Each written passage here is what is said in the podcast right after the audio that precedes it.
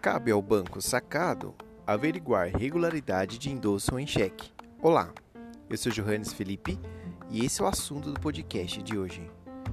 Conforme a lei do cheque, a Lei 7.357 de 85, previsto no artigo 39, cabe ao banco sacado, responsável pelo pagamento do cheque emitido, averiguar a regularidade da série de endossos obrigação que não se limita a simples exame superficial das assinaturas e dos nomes dos beneficiários dos títulos, mas também da regularidade da cadeia de endossos e da legitimidade dos poderes de representação, especialmente nos casos de cheques emitidos por pessoas jurídicas.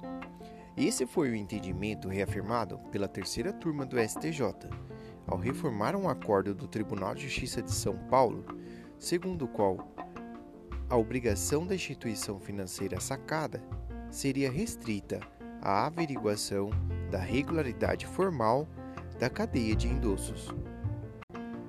No caso analisado, o recurso teve origem em uma ação de indenização por danos morais e materiais proposto por um instituto de odontologia contra o banco sacado.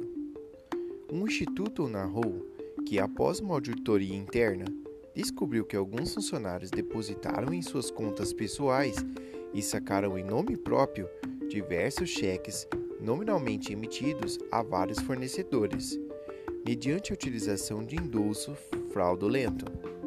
Em primeira instância, ao julgar o pedido de indenização, o juiz de primeiro grau entendeu como procedente a condenação do banco ao pagamento de danos materiais e morais.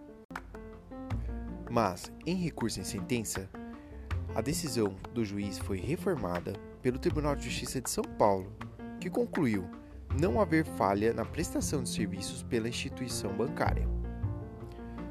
O Instituto então recorreu ao STJ e o relator, ao analisar o caso, o ministro Paulo de Tarso Sanseverino, apontou inicialmente que a controvérsia nos autos não diz respeito à falsidade das assinaturas do endossante, cuja, averiguação de fato não é de responsabilidade da instituição financeira, conforme previsto no artigo 39 da Lei do Cheque. Entretanto, com base em precedentes do STJ, o relator destacou que a conferência da regularidade dos endossos, esta sim, é uma atribuição legal conferida aos bancos, na qual não se limita apenas ao mero exame formal das assinaturas e dos nomes dos beneficiários dos títulos, de forma a constituir uma cadeia ininterrupta de endossos, o que conferiria legitimidade ao último signatário em favor do portador do cheque. Segundo o relator, ao deixar de cumprir todos os procedimentos de verificação e permitir o depósito e o saque dos cheques endossados mediante fraude, o banco incorreu em falha na prestação de serviço, o que enseja a responsabilização civil objetiva, nos termos do artigo 14 do Código de Defesa do Consumidor. Assim, o ministro restabeleceu a sentença do, do juiz de primeiro grau em relação à condenação do banco ao pagamento de danos materiais.